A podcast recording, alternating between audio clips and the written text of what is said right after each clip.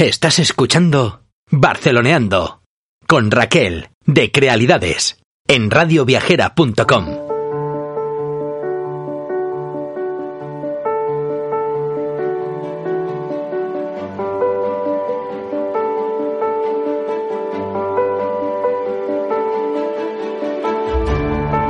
Feliz instante, bienvenidos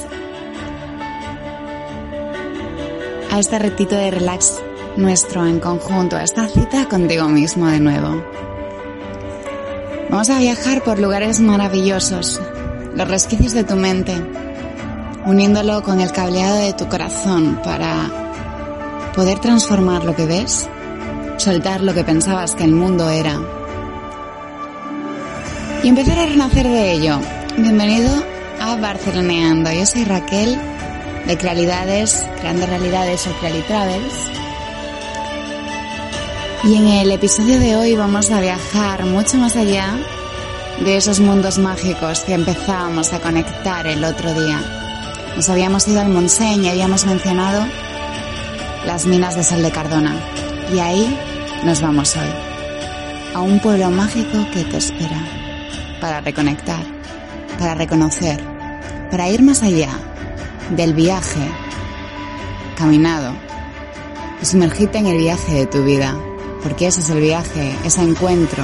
Recuerda que un lugar no es nunca lo que crees que es, sino lo que te permites encontrar de ti en él. Igual que cada encuentro, con cada evento, con cada persona de tu vida. Descúbrete en ese viaje maravilloso que tú haces a cada paso. Gracias por estar con nosotros y bienvenido.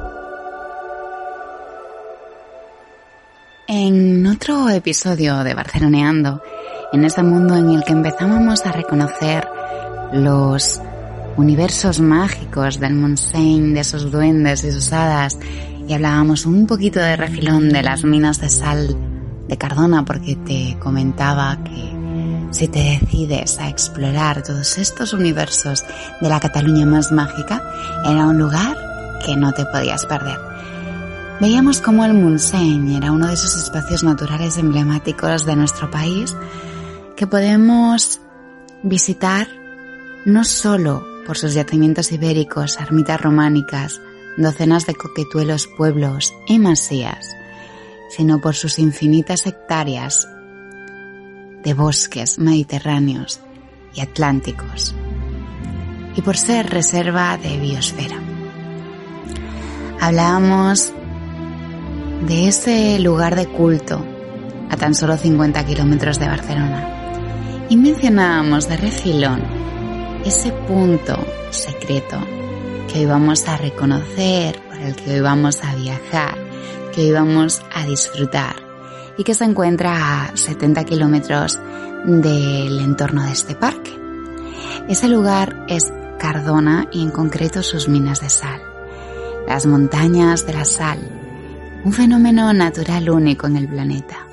De hecho, la ciudad está en sí construida sobre una gigantesca montaña de potasa que el hombre ha explotado desde el neolítico.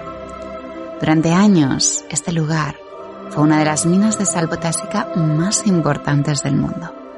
Y su explotación es el origen del grandioso pasado de este lugar en el que viajaremos por un castillo encantado, creado a manos o por mandato de Wilfredo el Belloso.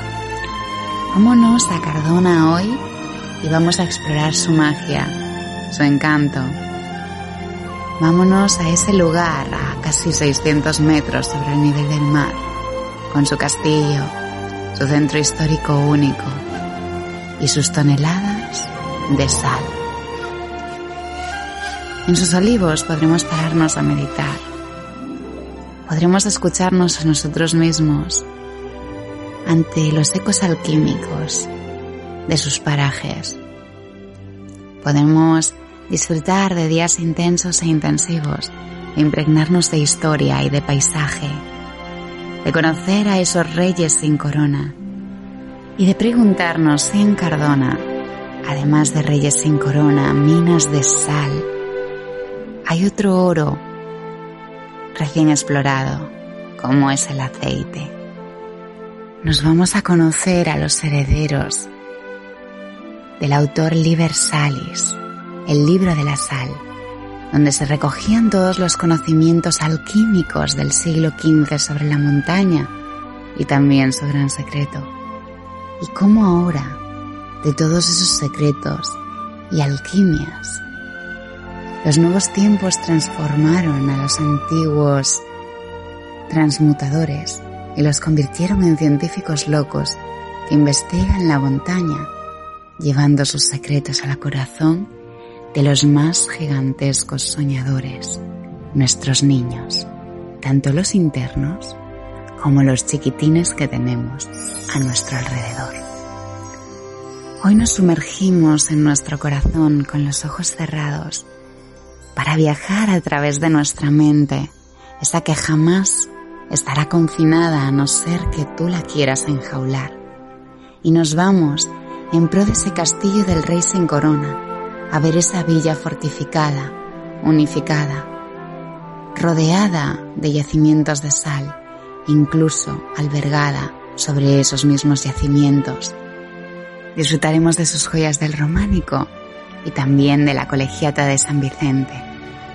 Y viajaremos a través de su interpretación del medievo, de su castillo, de su fantasma, de sus leyendas de miedo y pena y de soledad. Y como ese alquímico, como ese transmutador, como ese alquimista de emociones, abrazaremos a esa princesa o bella damisela medieval enamorada de un musulmán cuyo enlace no fue consentido. Y al comprenderla y abrazarla, estoy segura de que sus lágrimas de plomo se convertirán en preciosos rosales de oro. Pero no temas ni te apresures, porque te lo voy a contar todo como siempre, con mesura, con paciencia, con deleite, en presente, para que viajes y te pierdas por allí, ya sea con tu corazón o con el latino de la aventura y la pasión del viandante, de tu viajero interno, del flamante aventurero que siempre has llevado dentro y que hoy deja salir.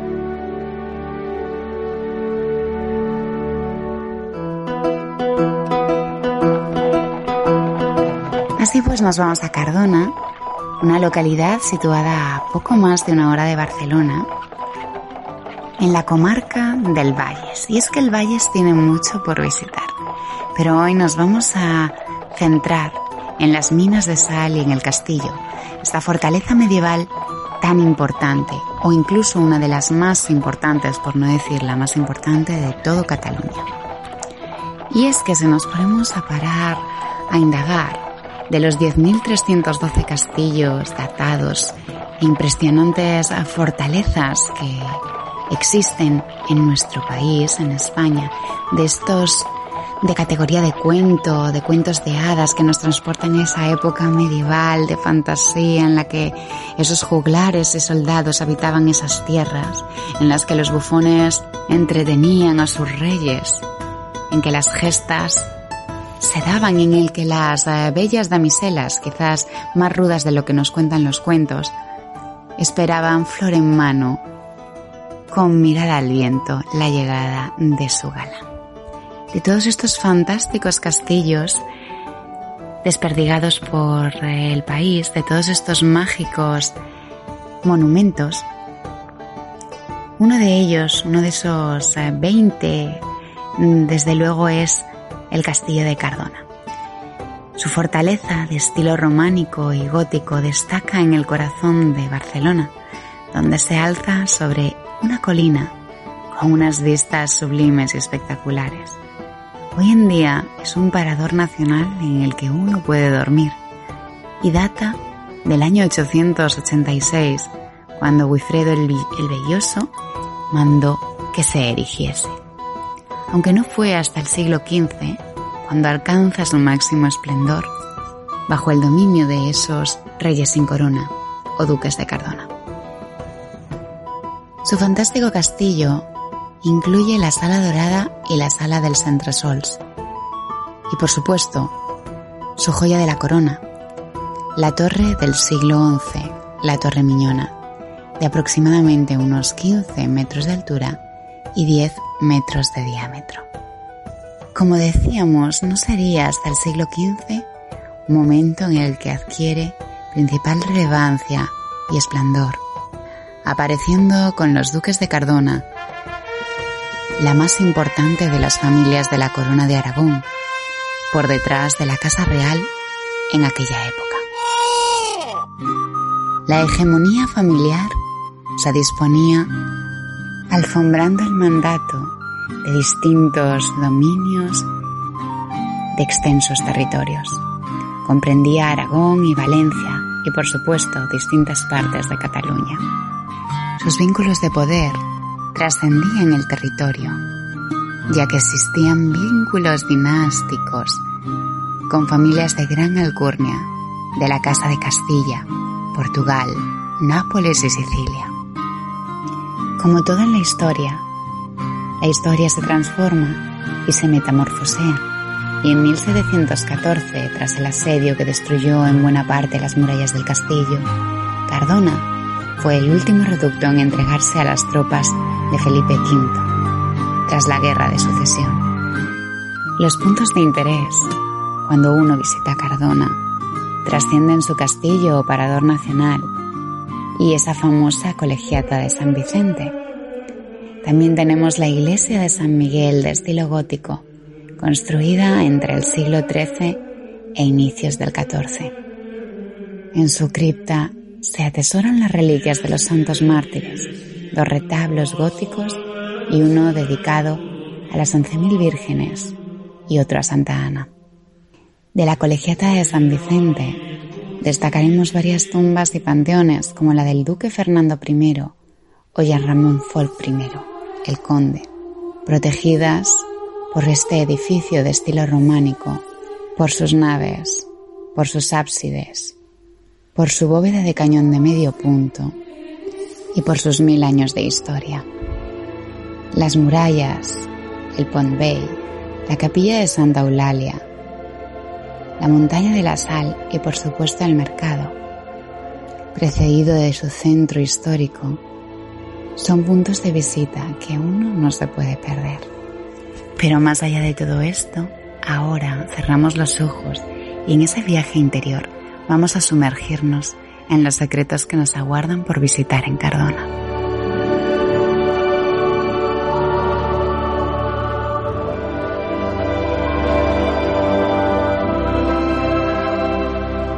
Había una vez un lugar llamado Cardona importante centro comercial durante las épocas medievales. Allí acudían comerciantes procedentes del sur de Francia y el Pirineo. Por allí pasaron romanos más tarde sería ocupado por las tropas de Luis el Piadoso, hijo de Carlomagno, formando así la frontera del sur del imperio carolingio con Al-Ándalus. Y es que para llegar al momento en el 798 en el que el monarca franco Luis el Piadoso ordenase tomar Cardona, tenemos que recordar que por allá por principios del siglo VIII, en el 714, Cardona y toda la zona estaba ocupada por los árabes. A partir de ese instante será una plaza fuerte de la marca Hispania. Y aunque sus idas y venidas hacen que en el 826 sea una de las fortalezas que participan en la revuelta del conde Godoaiso y fuera asaltada por los francos quedando despoblada hacia casi principios del siglo X, en el 880, se le concede una carta de Puebla para atraer pobladores y posteriormente, en el 886, el conde de Barcelona, Bifredo el Belloso, edificaría el actual castillo. Como veremos a continuación, no importa el momento histórico de Cardona o las idas y venidas de la historia, porque esta ciudad, a unos kilómetros de Barcelona, a aproximadamente una hora, que podemos visitar en cualquier instante, en cualquier momento, es una de las poblaciones de Cataluña con más historia marcada por la riqueza, por sus famosos recursos naturales y por también su valor medieval y militar. enclave de batallas y asedios, de idas y venidas, de vueltas y revueltas. Un lugar ideal para pasar ese día entero disfrutando, para establecerlo como punto de apoyo de visita, para recorrer el casco antiguo y la población, para comprender esas épocas de trifulcas en las que las coronas duraban en ocasiones un suspiro. Hemos pasado por alto y hemos mencionado muy rápido esa carta de pobladores, la carta de población de finales del siglo X, del 880 decíamos, antes que en el 886 Wilfredo el Belloso empieza a construir el castillo o lo decrete. Esta carta fue conseguida por Burrell II y es una de las más antiguas de Europa. En ella se estipulaba el derecho de los ciudadanos a recibir sal durante toda la vida. Una vez acometidas las gestiones pertinentes, el centro de poder de Cardona se focaliza entre los puntos que hemos comentado, estructurando, como hemos visto, el poder entre las grandes familias y los vínculos europeos de las mismas, así como los territorios. Y es que los condes sin corona, esa familia de dirigentes, aportarían un gran número de militares, embajadores e incluso un cardenal a la corona de Aragón. Además, el cargo era tan importante que podían gozar de transmitir el título tanto por legado de varón como por legado de hembra. Las vicisitudes de Cardona, como decíamos, fueron incrementando hasta la Guerra de Sucesión, cuando fue Sebastián de los austricistas anti Felipe V, el Borbón, que intentó ser asediada sin ningún tipo de éxito hasta la caída final de Barcelona en la Guerra de Secesión. También en la Guerra de la Independencia, como decíamos inicialmente, intentó ser asaltada por las tropas de Napoleón y sin embargo no pudieron tomarla. A partir de 1912 y con el descubrimiento de las sales potásicas del lugar, se posibilita el incremento de la actividad industrial del yacimiento salina. Hoy en día podemos aún adentrarnos entre sus recovecos y callejuelas y decidirnos acercar al Parque Cultural de la Montaña de Sal para visitar las antiguas instalaciones de la mina Nieves, una de las minas de sal potásicas más importantes del mundo, en funcionamiento desde este 1929 hasta 1990, pudiendo allí recolectar más datos conocer muchísimo mejor, con más profundidad, todas las peculiaridades de todo este terreno. Podremos comprender así cómo todos estos usos del hombre reutilizaron este preciado recurso desde el neolítico hasta convertirlo en la explotación más importante de la época de Cardona, convirtiéndose en una de sus actividades económicas más relevantes y pudiendo también disfrutar de un ambiente geológico y paisajístico especial interés nacional y mundial. Y es que cuando uno quiere adentrarse en conocer el lugar y se va allí con coche, puede decidir llegar al antiguo pozo de María Teresa. El antiguo pozo de María Teresa es una magnánime torre que data de 1928 y se utilizó para la extracción de sal desde la mina. Nos espera con su figura característica y su color verde, con todas las montañas al fondo y perdiéndose en el horizonte con las nubes. Y es que el pozo de María Teresa no te va a pasar desapercibido desde luego, porque la torre tiene aproximadamente unos 50, 46 metros en concreto, unos 50 metros de altura, y cuenta con un peso de unas casi 200 toneladas, en concreto 177. El complejo consta de distintos edificios visitables.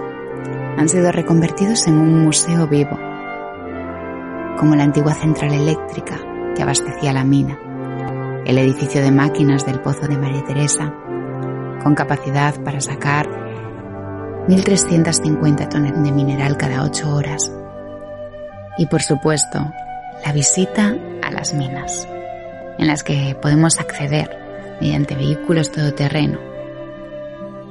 Y también una interesante visita guiada. No solo podemos realizar una visita cultural guiada, sino que también podemos hacer una visita escenificada, que llamará la atención a nuestros niños internos y a los aventureros más intrépidos, mágicos y curiosos. Pero de esto ya nos daremos cuenta. Podemos explorar la realidad de un modo muchísimo menos serio y quizás más vital, muchísimo más allá de ponernos nuestros cascos y montarnos en el todoterreno y realizar esa visita. Podemos seguir la ruta de los hermanos Bartomeu, Carlota y Tomeu, científicos exploradores, dotados de distintas artes de la ciencia. Incluso algún químico loco anda por ahí, con conocimientos en amplios campos, descendientes de Guillem Bartomeu, ese alquimista del siglo XV, autor de Liber Salis, el libro de la sal, donde recogía todas sus pócimas en forma de conocimientos, sabiduría y secretos sobre la montaña, sobre sus grandes secretos, sobre todas las transformaciones. Y en ese don alquímico de transmutación, de pasar sabiduría legado a legado, y aunque han pasado siglos transformando y transformando, ahora esos dos hermanos, sus descendientes, nos acompañan a observar ese proyecto alquimia, ese hallazgo nuevo, esa piedra que transformará la historia de la humanidad nos adentra en la montaña de sal, también en nuestras mentes y en nuestros corazones surgando en todos los sueños que quedaron ahí, desmantelados como esa mina vieja y a los que podemos dar luz. Aprenderemos de ellos la formación, la historia, las formas de extracción y los tipos de sal. Podremos aplicarlo en nuestras vidas. ¿A qué artes y maravillosos legados de nuestros descendientes podemos transformar y mirar de un punto de vista diferente. Los hermanos Bartomeu alientan a los niños y a nuestros niños internos a buscar ese nuevo mineral que cambiará la historia de la humanidad para siempre. Durante la exposición, los visitantes pueden conocer todas estas nuevas historias. Los sábados y domingos se organizan varios turnos de visita teatralizada, tanto en español como en catalán. Y si nos permitimos tomar de la mano su ejemplo y abrir nuestros corazones, como decía inicialmente, podremos transformar de nuestros pensamientos y de nuestro legado, de esos plomos enguestados en nuestro corazón, las más bellas piedras preciosas y por supuesto los pensamientos más áureos y dorados. Y es que solo hay que saber mirar, solo hay que saber transformar, solo hay que saber utilizar todas nuestras experiencias de diversión para transformar y escuchar ese niño interno completamente creativo que tiene ganas de explorar, de salir, de jugar, de ser un Indiana Jones a la madrina, de ser un alquimista de emociones y de sueños, de viajar, de experimentar, de ir más allá del conocimiento al observo y experimento. De todos modos, conocer la montaña de sal no es un espectáculo solo para niños, se puede realizar de un modo más formal o de un modo diferente sumergiéndonos en un espectáculo sensorial de formas y texturas a través de una hora de recorrido, adentrándonos en los 86 metros y disfrutando de toda esa idea del macizo salino. Un lugar que se convirtió en esa mina de sal potásico importante, esa mina de nieves de, de Cardona, ese antiguo recinto minero, con excepcionalidad biológica, geológica, paisajística, ya no solo como yacimiento industrial, sino como recurso natural, que admirar y que nos permite un espectáculo sensorial inigualable. A través de sus luces y sombras, a través de sus cuevas, a través de las formas que se crean y recrean con la sal. Más de 300 kilómetros de galerías en diferentes niveles. Esos mundos que se llegaron a excavar con unos 1.300 metros de profundidad desde que Emile Viader descubriera que había potasa y abría esos dos pozos que transformaron de otro modo la vida de Cardona. Una localidad que ya por sí misma tenía mucha historia y mucho que decir en la historia, no solo de Cataluña, sino también del mundo. Y si estamos tan cansados de explorar y explorar las minas, podemos disfrutar de una ruta por el centro histórico. Y es que el turismo de Cardona nos ofrece una vía de visita guiada por su casco antiguo si queremos descubrir los espacios más importantes de la ciudad. Comienza por ese centro de callejuelas de la Cardona medieval, en el que se nos enseña esa carta de población de Cardona, más antigua de la península de Cataluña y una de las más antiguas del mundo, que comentábamos, en la que las personas podían decidir poblar esa tierra de principio hostil. También podemos recorrer la plaza del mercado y visitar también el mercado de Cardona. En cuanto a la plaza del mercado, al lado de la iglesia, es uno de los lugares más antiguos del pueblo, en el que mercaderes hacían sus casas. La Casa Más, la Casa Vilar o la Casa Salas son algunas de las viviendas que aún perduran y muestran ese gran poder adquisitivo que llegaron a tener esos mercaderes como grandes señores, pagando también reformas de la iglesia. Cuando uno indaga en algo así, es imposible, sobre todo en Barceloneando, no recordar el barrio del Born, ese barrio creado por mercaderes de alta alcurnia. Establecieron sus palacios en la antigua calle Moncada, justo detrás de la iglesia de Santa María del Mar. Y cómo del poder adquisitivo de esas personas y del amor de todas las personas del barrio, se erigía también la maravillosa iglesia de Santa María del Mar, sustituyendo así a la pequeña y tan querida Santa María de las Arenas. En cuanto al mercado de Cardona, es una especie de institución. Y es que si solo hay un día para visitar Cardona, hay muchos que recomiendan hacerlo en domingo, debido a que la plaza de la Fira y la plaza del mercado se colman de puestos y también las calles del centro. Los comercios están abiertos y sacan sus gangas a la calle, colmando la de vida, de rebumbio, de esos tejemanejes y vaivenes que conforman una población. Y es que ha acabado el tiempo de la sal, o eso dicen en cierto modo, pero desde luego parece que otro elemento empieza a tomar protagonismo y es la plantación de olivos aberquinas de Olimchorn.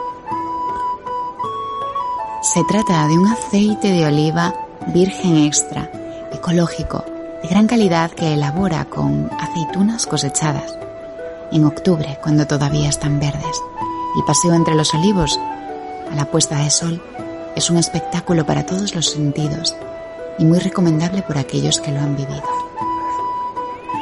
Al parecer, y según cuentan, el tercer domingo de cada mes hay visita a los olivos, con cata de aceite y tapas, por unos 20 euros la persona.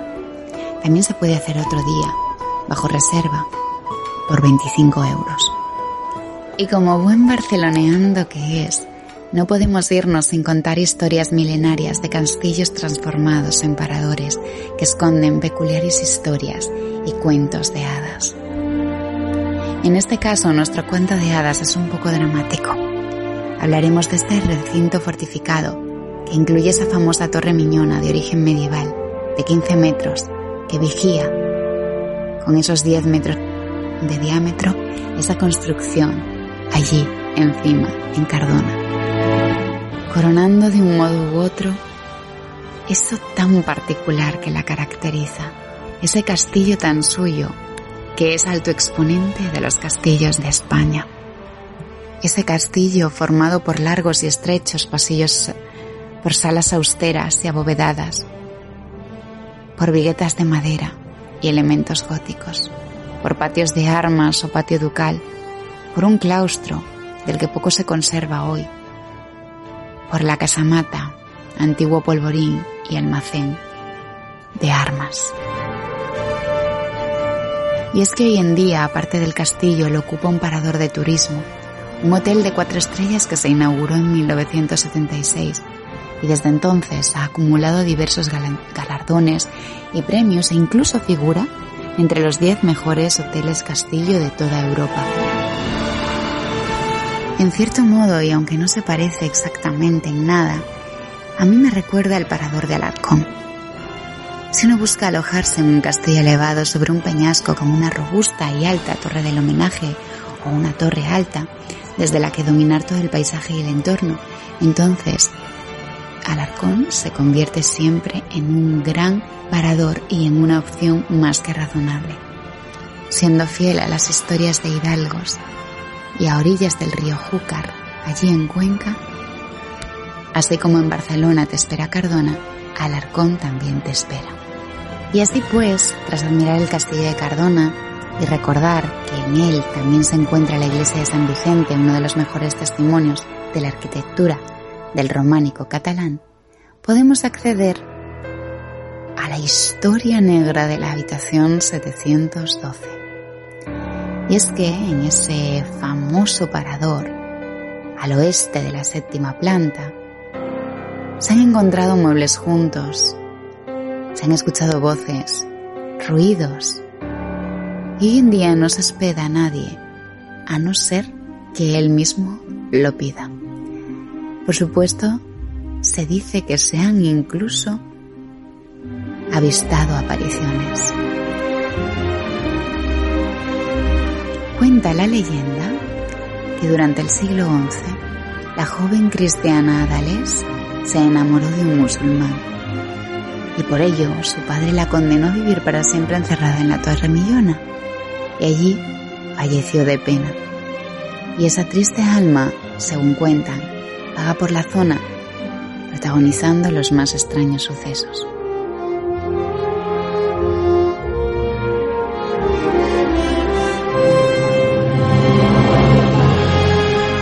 Hay quien dice a día de hoy que hay que tener mucho valor o poca fe en lo esotérico para alojarse en dicha habitación.